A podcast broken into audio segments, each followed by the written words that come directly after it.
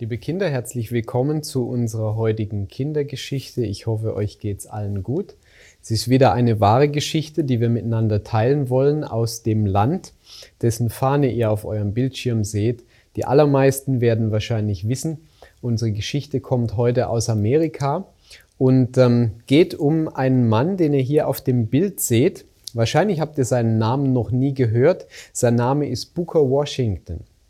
Das Besondere an Booker Washington war, er ist in einer Zeit aufgewachsen in Amerika, wo es sehr schwierig war, wenn du als Mensch ähm, eine dunkle Hautfarbe gehabt hast. Das heißt, wenn du ein farbiger gewesen bist.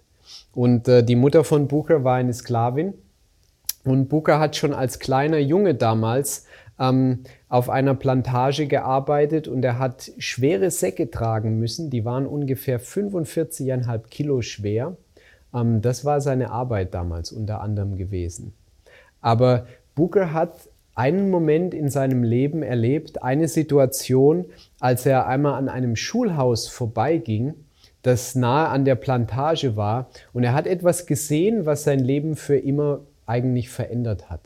Und er hat gemerkt, was er im Leben gerne machen möchte, nämlich was er gesehen hat ähm, in diesem Schulhaus, war, dass Kinder dort sitzen und dass Kinder lernen. Und das war Bookers ganz großer Wunsch. Allerdings war es so, ähm, als die Sklaverei noch nicht aufgehoben war oder die Sklaven noch nicht frei waren, da war es verboten, dass du einem Sklaven Lesen und Schreiben beibringst. Und ähm, schließlich ist es dann so gewesen, dass die Sklaverei ähm, abgeschafft wurde und äh, als Booker dann praktisch frei war und seine Mutter, dann sind sie umgezogen und Booker hat später im Bergbau gearbeitet und seine Mutter hat gesehen, der Junge hat ein Interesse dran, der möchte gern lernen. Und sie hat ihm dann so ein Buch besorgt, wo das Alphabet drin stand und, und wo man üben kann, so ganz einfache Worte zum Beispiel zu schreiben. Und ähm, der Booker stand zeitweise dann morgens immer um 4 Uhr auf morgens und er beschäftigt sich mit dem Buch, weil Booker will lernen. Später ist es dann so gewesen, dass Booker gehört hat von einer Schule für Farbige, für Menschen wie ihn, aber die Schule war weit weg, die war hunderte Kilometer weit weg. Und ähm, Booker hat dann ähm, vorher noch hat er bei einer Frau eigentlich gearbeitet, deren Mann ein Kohlebergwerk gehabt hat und die hat ihm damals erlaubt, eine Stunde zur Schule zu gehen am Tag. Später hat Booker dann diese Reise gemacht ähm, zum Normal, ich muss das immer nachlesen, das ist ein schwieriger Name, zum Normal Agricultural Institute in Virginia. Das war ungefähr 805 Kilometer entfernt und damals war es ja nicht so, der Booker hatte kein Auto, und der nimmt, unternimmt diese Reise, er läuft und er macht Gelegenheitsjobs unterwegs, ähm, damit er sich das finanzieren kann. Und er kommt dann an und er nimmt einen Job an als Hausmeister. Er bittet die Leute, ihn aufzunehmen, damit er sich die Schule finanzieren kann. Booker war jemand, der mit, mit enorm sehr guten Noten abgeschlossen hat. Und schließlich war es so in den 1880er Jahren, als ähm, eine Universität gegründet wurde. Heute heißt es Tuskegee University. Damals war der Name noch ein bisschen anders. Da hat man gesucht nach einem Schulleiter. Und äh, eigentlich hatten manche im Kopf, einen weißen Mann dafür auszusuchen. Aber es gab jemanden, der Einfluss hatte und der hat Booker Washington empfohlen als Leiter für die Einrichtung, die heute Tuskegee University heißt. Und ähm, als Booker Washington dann schließlich nicht mehr dort tätig war, dann hat er die Universität unter anderem durch ihn dazu geführt, dass sie ähm, ungefähr 100 gut ausgerüstete Gebäude hatte, einen Lehrkörper von vielen Personen und dass ungefähr 38 verschiedene Berufe und andere Dinge, die man lernen konnte, dort unterrichtet wurden. Booker Washington war jemand, der in seinem Leben ein großes Ziel gehabt hat, einen großen Wunsch. Ich möchte gern eine Erziehung haben. Ich möchte gern lernen. Und Kinder, der ein oder andere hat bestimmt schon mal von euch die Frage gestellt bekommen, weißt du schon, was du später einmal werden möchtest? Wenn wir uns das Leben von Booker Washington anschauen, dann glaube ich, ermutigt uns das. Kinder, ich möchte euch ermutigen, wenn ihr mal älter werdet und wenn ihr einen Wunsch habt, wenn ihr wisst, was Gott möchte von euch, was ihr im Leben werdet, dann setzt wie Booker Washington alles daran, dass ihr dieses Ziel erreicht, weil ihr dann zum Segen werden werdet für viele Menschen und weil Gott das ja auch verwenden möchte und wenn ihr ihm treu seid, werdet ihr auch mal das Endziel haben, das Gott mit uns hat, nämlich das ewige Leben auf der neuen Erde. Ich wünsche euch, dass ihr alle einmal dort seid. Wir beginnen unsere Predigt heute wieder mit einer wahren Geschichte. Ich habe die Predigt überschrieben mit den Worten Alles, um das Ziel zu erreichen. Wir beginnen unsere Predigt heute in, an einem Ort, wo man normalerweise nicht hinkommen möchte, nämlich an einem Gefängnis in Tennessee in den Vereinigten Staaten. Und in diesem Gefängnis gab es einen Gefangenen, ähm, der zumindest für mich eine ganz erstaunliche Sache erlebt hat. Sein Name ist Keith Giroux. Und ähm, Keith Giroux war jemand, der, als er einige Jahre schon, hatte eine längere Strafe abzusitzen, als er einige Jahre schon im Gefängnis war in, in West Tennessee, da, da war er gelangweilt vom Kartenspielen und, und Workouts und was man so im Gefängnis machen kann um sich auch abzulenken. Und äh, irgendwann merkt er, wenn er Freigang hatte, oder dann hat es ihm gefallen zu rennen, zu laufen. Und irgendwann stellt sich Keith Giroux die Frage, es wäre doch toll, wenn ich einmal den Boston Marathon laufen könnte. Das ist so einer der besonderen Marathonereignisse weltweit. Und Keith Giroux wird später in ein anderes Gefängnis verlegt nach Massachusetts. Und ähm, Dort war es zum Beispiel verboten, er durfte nicht mehr rauchen. Er war schon, schon seit eigentlich, als er ein junger Mann war, war er Raucher. Und ähm, damals war es aber auch so, dass er eigentlich nicht mehr so die Möglichkeit hatte zu rennen. Und in dem Gebäude, wo er untergebracht war, da hat er entdeckt, da gibt es so ein altes Laufband, was in einer Ecke steht. Und irgendwann stellt er sich drauf und fängt an zu laufen und sofort hat er sich verliebt in dieses Laufband und darauf zu laufen. Und Keith Giroux hat sich dann vorgenommen, er hat, ist dann immer, hat versucht weiterzulaufen und in einer kürzeren Zeit. Und schließlich läuft er eine Distanz, was so ein Halbmarathon ist. Und ähm, ihr wisst ja, ein Marathon hat viele Kilometer, ungefähr 42. Und ähm, Keith Giroux nimmt sich dann vor, ich, ich, ich möchte den, an dem Tag, wo der Boston Marathon stattfindet, ich kann natürlich nicht raus aus dem Gefängnis, ich komme nicht aus meiner Strafe raus, aber ich möchte gern den Marathon laufen hier im Gefängnis auf diesem Laufband am gleichen Tag, wie die Läufer in Boston den Marathon laufen. Und äh, das ist nicht ganz so einfach, wenn man im Gefängnis sitzt. Wahrscheinlich wissen die allerwenigsten von uns, wie sich das anfühlt. Du hast viele Einschränkungen dort. Ähm, du musst dich erst einmal drum kümmern, dass du, dass du Laufschuhe bekommst, weil Laufschuhe mit Schnürsenkeln, die waren zum Beispiel nicht erlaubt. Und Keith Giroux borgt sich dann Schuhe von jemand anderem aus. Das geht einigermaßen. Und er bekommt die Erlaubnis, dass er da eine Wasserflasche stehen haben darf und bekommt die Erlaubnis, er darf auf diesem Laufband sozusagen den Boston Marathon laufen im Gefängnis. Und äh, Keith Giroux beschreibt in eigenen Worten, wie es war, als er am gleichen Tag des Boston Marathons im Gefängnis war auf diesem Laufband.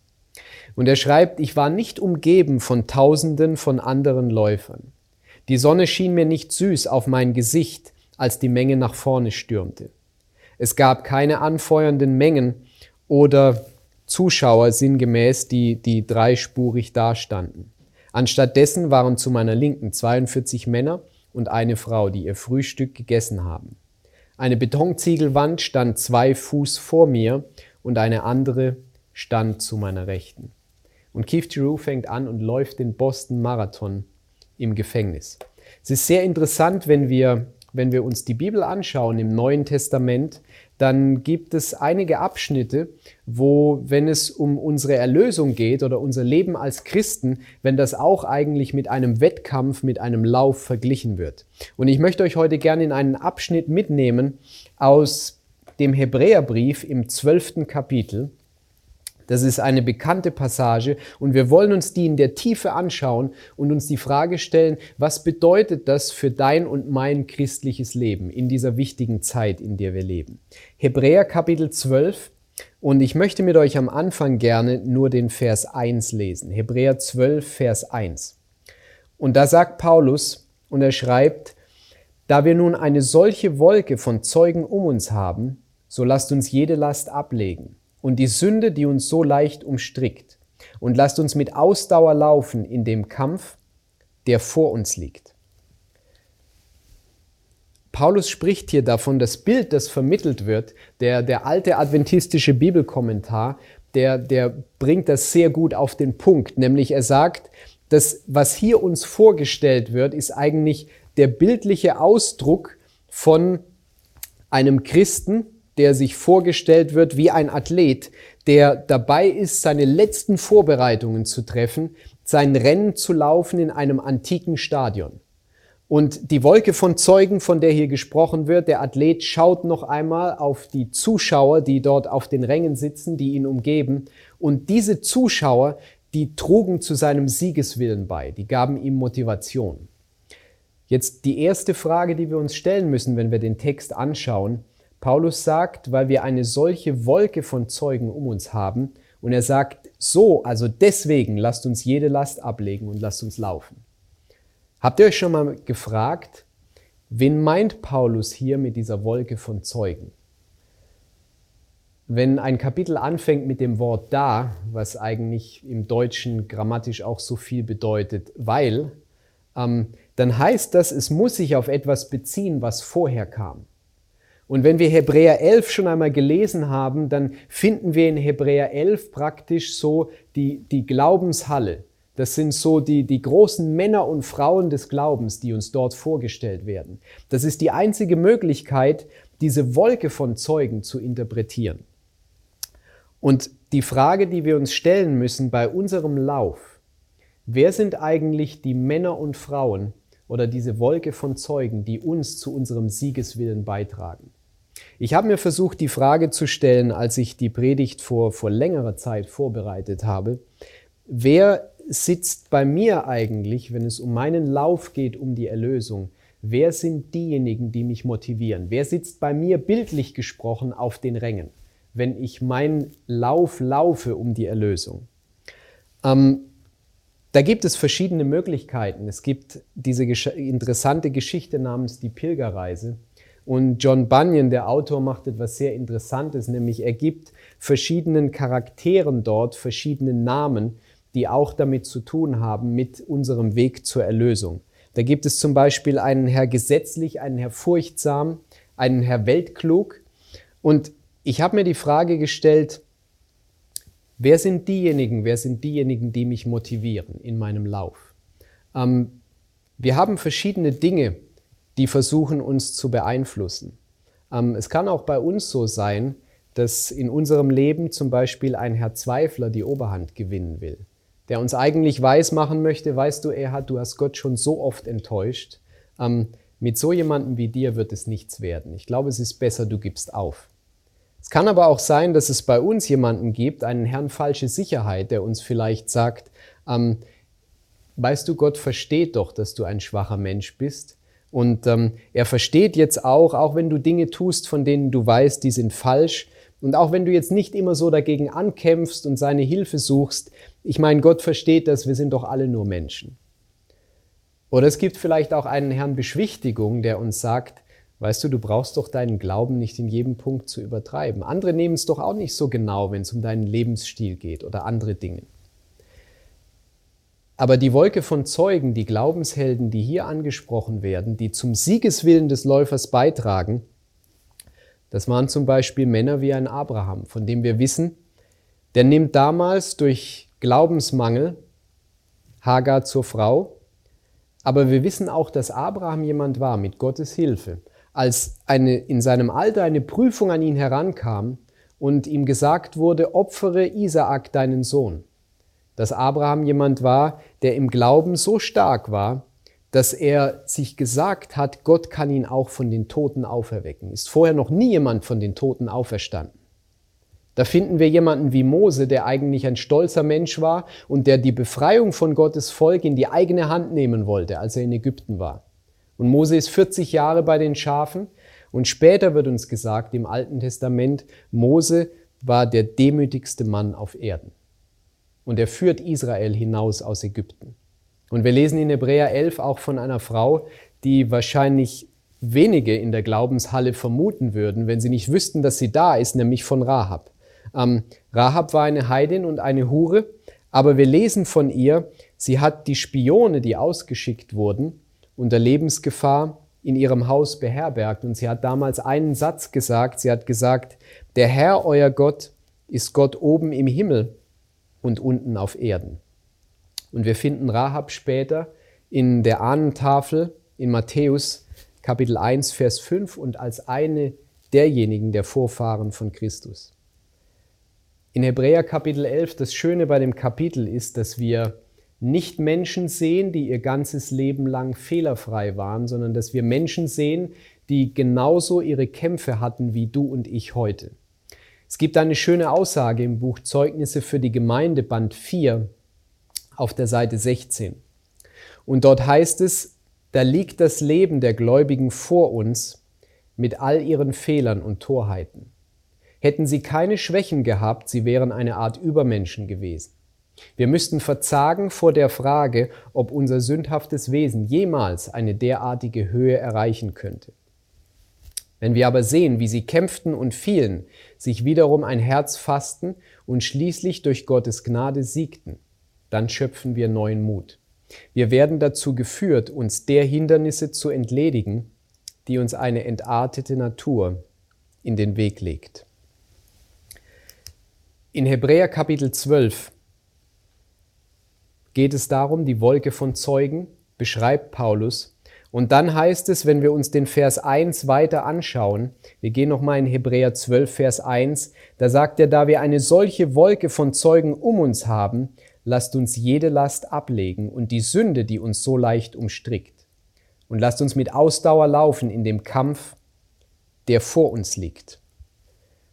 Paulus sagt, wenn du in dem Rennen erfolgreich sein willst, und man kann das vergleichen mit den Wettkämpfen, die damals stattfanden in Griechenland, dort gab es mehrere große Wettkämpfe, die stattgefunden haben von Zeit zu Zeit. Paulus sagt, wenn du erfolgreich sein willst in diesem Rennen, dann leg jede Last ab.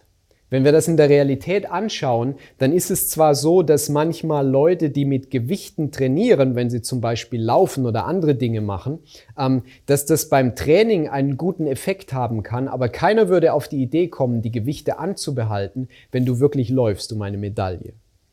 Und der Schreiber des Briefes, Paulus überlässt es eigentlich jedem, der dieses Kapitel hier liest, der diesen Abschnitt liest herauszufinden. Er zählt hier keine Sachen auf, aber er stellt praktisch die Frage an den Leser durch diesen Text, wenn er ihn liest, was sind die Gewichte, die dich vielleicht momentan noch behindern in deinem Lauf um die Erlösung?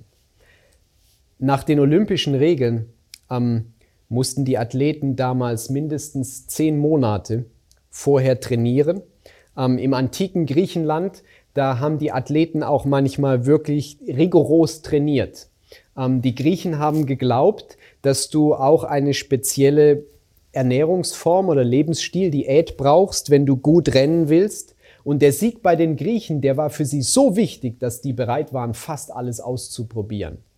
Ähm, die, die Leute haben natürlich auch Übungen gemacht oder trainiert, so wie es auf ihre Disziplin abgestimmt war. Die Sprinter zum Beispiel ähm, in, in schwerem Sand, ähm, Langstreckenläufer, die sind zum Beispiel bergauf gerannt, ähm, haben wilde Tiere gejagt und haben die Luft angehalten. Das heißt, die Griechen haben eigentlich fast alles ausprobiert, was ihnen einen Vorteil verschaffen konnte. Die Griechen rannten bei Olympia später barfuß und nackt.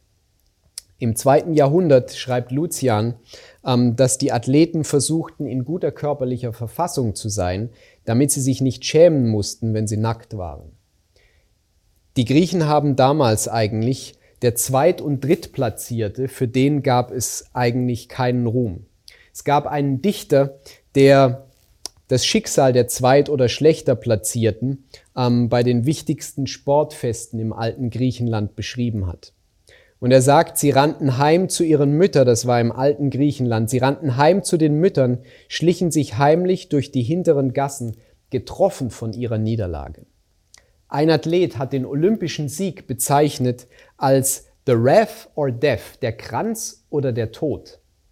Wenn du Zweit- oder Drittplatzierter warst, hat das eigentlich nichts gezählt. Der Sieg war alles, was gezählt hat. Ich habe mir die Frage gestellt, wie würde dieses Bild, das Paulus uns hier malt, von dem Christen als einem Wettläufer im Lauf um das ewige Leben, um die Erlösung, wie würde dieses Bild aussehen? Und das ist eine sehr ernste Frage. Wenn man uns als weltweite Gemeinde in diesem Stadion malen würde, wie würde das Bild aussehen? Ich glaube, dass es sicherlich Leute gäbe, es gäbe viele Leute, die laufen würden.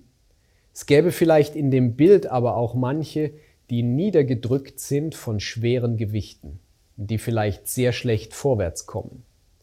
Und es gäbe vielleicht auch den ein oder anderen, wenn ich mir das bildlich gesprochen vorstellen darf, der eigentlich gar nicht mehr läuft. Der vielleicht irgendwo sitzt mit seinem iPhone und, und gar nicht mehr wirklich am Lauf beteiligt ist. Ich meine, die Gewichte, die hier dargestellt werden, die man ablegen soll, Ellen White schreibt davon, ähm, dass das die schlechten Gewohnheiten sind und die Praktiken, die wir geformt haben, indem wir unseren natürlichen Neigungen gefolgt sind. Und wir müssen uns die Frage stellen, was gibt es noch irgendwelche Gewichte in meinem Leben, die mich daran hindern, dieses Rennen um die Erlösung erfolgreich zu laufen?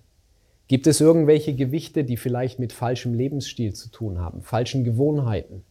Ähm, gibt es vielleicht ein Gewicht der üblen Nachrede gegenüber anderen? Bin ich vielleicht jemand, der Zweifel hegt gegenüber dem, was Gott sagt in der Bibel, in der Prophetie oder was er uns durch Ellen White mitteilen möchte? Es ist sehr wichtig, dass wir diese Gewichte, wenn sie uns bewusst werden, dass wir sie an Jesus abgeben und sie uns von ihm nehmen lassen. Und ich habe mir auch die Frage gestellt, wie würde das Bild aussehen, wenn man mich malen würde als einzelnen Läufer in diesem Bild? Wäre ich wirklich jemand, der so wie es Paulus hier beschreibt, der wirklich mit ganzer Kraft läuft, der sich motivieren lässt von denen, die auf den Rängen sitzen, von den Glaubenshelden und der sieht, auch wenn sie Menschen waren, die ihre Anfechtungen hatten, die ihre Kämpfe hatten, dass sie doch mit Gottes Hilfe ihren Lauf siegreich vollendet haben. Sind das die, die mich motivieren und laufe ich wirklich mit ganzer Kraft, um das ewige Leben zu bekommen? Paulus wünscht sich, dass der Christ sich im Leben alles nehmen lässt, was seine Leistungsfähigkeit schmälern könnte. Ellen White schreibt im Wirken der Apostel in der Ausgabe von 1976 auf den Seiten 311 und 313 folgendes. Sie schreibt, im Brief an die Hebräer wird besonders hervorgehoben, dass Zielstrebigkeit den Lauf des Christen um das ewige Leben kennzeichnen muss. Neid Hass, Argwohn, Verleumdung und Habsucht sind hinderliche Lasten, die der Christ abwerfen muss, wenn er den Lauf um das ewige Leben siegreich beenden will. Alle Gewohnheiten und Praktiken, die zur Sünde verleiten und Christus verunehren, müssen unbedingt abgelegt werden. Nähren wir auch nur eine Sünde in uns, so reicht das aus, um unseren Charakter zu verderben und andere Menschen irre zu führen. Und sie sagt später den Satz, jede einzelne Tat, wirft ihr Gewicht in die Waagschale und entscheidet mit über Sieg oder Niederlage.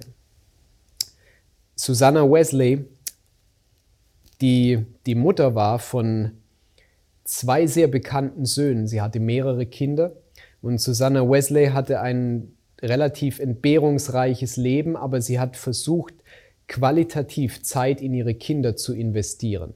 Wahrscheinlich ihre berühmten Söhne sind John und Charles Wesley, die kennt man noch vom Namen her manchmal. Und ähm, einer von ihnen gilt als der Begründer der Methodisten.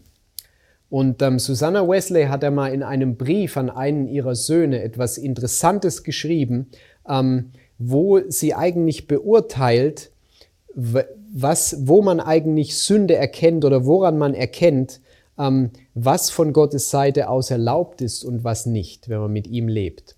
Und sie schreibt in diesem Brief aus dem Jahr 1725, schreibt sie, wenn du beurteilen wolltest, ob eine Freude erlaubt oder unerlaubt ist, so halte dich an diese einfache Regel. Alles, was deinen Verstand schwächt, was die Zartheit deines Gewissens, deinen Sinn für das Göttliche vernebelt oder deine Vorliebe für geistliche Dinge wegnimmt, kurz alles, was die Macht und Gewalt deines sterblichen Körpers über deinen Geist erhöht, ist dir Sünde, wie unschuldig es an sich auch immer sein mag. Ich möchte euch gerne in den letzten Abschnitt mitnehmen aus Hebräer 12, Vers 1 bis 3. Und ich glaube, das ist eigentlich der wichtigste, nämlich jedem von uns muss bewusst sein, dass wir dieses Rennen niemals aus eigener Kraft laufen können. Und dass nicht nur es wichtig ist, dass wir uns bewusst sind, wo ist die Kraftquelle, aus der wir unsere Kraft beziehen können, sondern dass uns auch bewusst ist, für wen laufe ich eigentlich mein Rennen? Laufe ich, damit ich das ewige Leben gewinne, was sehr schön ist und das ist eine gute Motivation, aber aus welcher Motivation heraus, aus welcher Hauptmotivation laufe ich mein Rennen? Ich glaube, das ist eine wichtige Frage. Hebräer 12, wir lesen nochmal Vers 1, aber diesmal lesen wir bis 3. Hebräer 12, Vers 1 bis 3. Und dort heißt es, da wir nun eine solche Wolke von Zeugen um uns haben, so lasst uns jede Last ablegen und die Sünde, die uns so leicht umstrickt. Und lasst uns mit Ausdauer laufen in dem Kampf, der vor uns liegt. Vers 2, indem wir hinschauen auf Jesus, den Anfänger und Vollender unseres Glaubens, der um der vor ihm liegenden Freude willen das Kreuz erduldete und dabei die Schande für nichts achtete und der sich zur Rechten des Thrones Gottes gesetzt hat. Vers 3 achtet doch auf ihn, der solchen Widerspruch von den Sündern gegen sich erduldet hat, damit ihr nicht müde werdet und den Mut verliert. Die Zeugen auf den Rängen damals, die konnten zwar zum Siegeswillen des Läufers beitragen und ähm, Ellen White beschreibt, wie, wie manche von den Läufern die alles eingesetzt haben. Es gab sogar manchmal Szenen, wo der Sieger den Siegeskranz empfängt und der Tod zusammenbricht. Die haben alles riskiert, die haben eine lebenslange Schädigung der Gesundheit teilweise im Kauf genommen, nur um diesen vergänglichen Preis zu bekommen. Aber es ist doch so, dass die Zeugen niemanden über die Ziellinie drücken können. Das heißt, ähm, auch bei uns ist es so, dass die Zeugen uns nicht geben können, sie allein, dass wir bis zum Ende mit Ausdauer laufen und den Preis gewinnen. Das Schöne bei unserem Rennen, wenn es um die Erlösung geht, ähm, ist, dass wir nicht besser sein müssen. Wir müssen uns nicht gegenseitig ausstechen, sondern jeder, egal wie schwach er ist von seiner Grundvoraussetzung her, kann mit Christus den Sieg bekommen. Und es heißt hier, lasst uns hinschauen auf Jesus.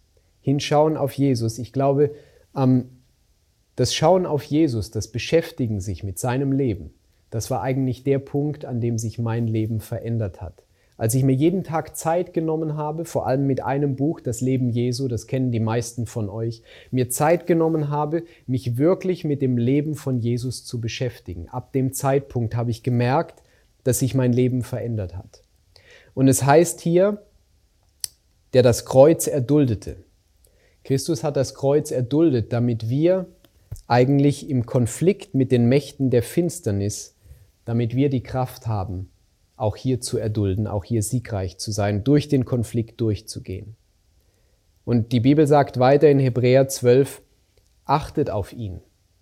Wenn wir uns anschauen, die Art und Weise, wie Christus Herausforderungen begegnet ist, ähm, dann glaube ich, kann auch uns das helfen, dass wir nicht müde werden, wenn wir versucht werden. Und die Bibel sagt, der so viel Widerspruch gegen sich erduldet hat. Wenn wir uns überlegen, was hat Christus erduldet, wo er teilweise beobachtet wurde, wo man geguckt hat, wo kann man irgendeinen Fehler an ihm finden oder kann ihn überführen. Und es gibt noch einen interessanten Ausdruck hier in Vers 2, wo es heißt, der um der vor ihm liegenden Freude willen das Kreuz erduldete. Und man kann sich die Frage stellen, welche Freude? Welche Freude war es, die Christus dazu geführt hat? der um der vor ihm liegenden Freude willen das Kreuz erduldete. Es gibt eine Aussage aus dem Buch Zeugnisse für die Gemeinde Band 2 auf der Seite 673. Und dort heißt es, die Errettung des Menschen war seine Freude. Wenn alle Erlösten im Reich Gottes versammelt sind, wird er den Lohn all seiner Mühen sehen und zufrieden sein. Unsere letzte wahre Geschichte, in der es um einen erstaunlichen Läufer geht, führt uns heute auch wieder nach Amerika. Ein berühmtestes Rennen, eine der berühmtesten Marathons in Amerika ist der Boston Marathon. Und ähm, beim Boston Marathon im Jahr 2015, da hat der Sieger ungefähr eine Zeit gehabt von zwei Stunden und neun Minuten. Aber bei diesem Marathon gab es einen Letztplatzierten, der eigentlich eine ähnliche Aufmerksamkeit bekommen hat. Sein Name war Michael Malamud. Das Besondere an Michael Malamud war, er kam nach ungefähr 20 Stunden ins Ziel und er kämpft sich durch die Nacht, ähm, durch, durch Wetter, durch Regen durch. Das Besondere an Michael Malamud war, dass er ein Läufer war, der eigentlich gar nicht richtig laufen konnte. Ähm, er hat eine Art von Muskelschwund gehabt, so dass er eigentlich, wenn er gelaufen war, dann sah das so aus, so wie ein, ein behinderter, gehandicapter Mensch läuft. Und Michael Malamud ähm, hat vorher schon einige Marathons absolviert und er hat sich gesagt, die, die letzten Kilometer in dem Boston Marathon, teilweise die letzte Wegstrecke, war es so, dass er manchmal zehn Sekunden pausieren musste und dann konnte er wieder ein paar Schritte machen und musste wieder pausieren für einige Sekunden. Und Michael Malamud war damals ähm, über 30 Jahre alt, hat sich gesagt, ich bin zwar gelaufen in Berlin, ich bin in Tokio gelaufen, trotz meines Handicaps, aber mein letzter Marathon, bevor ich die Laufschuhe für den Marathon an den Nagel hänge, soll in Boston sein. Und das hat einen ganz bestimmten Grund gehabt. Michael Malamud, als er geboren wurde, da gab man ihm vielleicht sieben Tage, um zu leben. Und es war in Boston, das war die Stadt, wo Michael Malamud ähm, eine Operation bekommen hat in einem Krankenhaus, die ihm das Leben gerettet hat. Deswegen hat Michael Malamud gesagt, der letzte Marathon, den ich laufe, soll in dieser Stadt sein, der soll in Boston sein. Das war die Stadt, wo mein Leben gerettet wurde. Die Frage ist, für wen läufst du dein Rennen? Warum läufst du dein Rennen? Wir laufen ja unser Rennen nicht, um etwas zu gewinnen. Wir laufen nicht, oder zumindest ich in erster Linie für die Belohnung, sondern läufst du, weil es jemanden gab, der alles eingesetzt hat, der alles gegeben hat und immer noch alles gibt, um dein Leben besser zu machen, um dein Leben zu verändern und um dich dahin zu führen, dass du, egal welche Handicaps du haben magst aus der Vergangenheit, egal welche vielleicht antrainierten Neigungen du mitbringst, der dir die Kraft geben kann, wenn du auf ihn schaust, wenn du dich mit ihm verbindest, dein Rennen siegreich zu beenden. Bei Jesus war es so, dass er selbst als er am Kreuz hing, da gab es nur einen Menschen in dem Moment, der ihn Herr nannte, das war der Verbrecher neben ihm. Und Christus hat alles riskiert und er ging ans Kreuz, um diesen schrecklichen Tod zu sterben, um dich und mich zu erlösen. Jesus hat alles gegeben, damit Menschen gerettet werden können. Möge der Herr uns geben, dass wir jeden Tag unser Leben mit Christus verbinden, koste es, was es wolle, dass wir die Zeit auskaufen und dass wir von ihm uns alle Kraft und alle Motivation schenken lassen, damit wir alles tun, um das Ziel zu erreichen. Und jeder von uns, der möchte, kann dabei sein. Möge Gott euch segnen in eurem Lauf, wenn es darum geht, das ewige Leben zu gewinnen. Amen.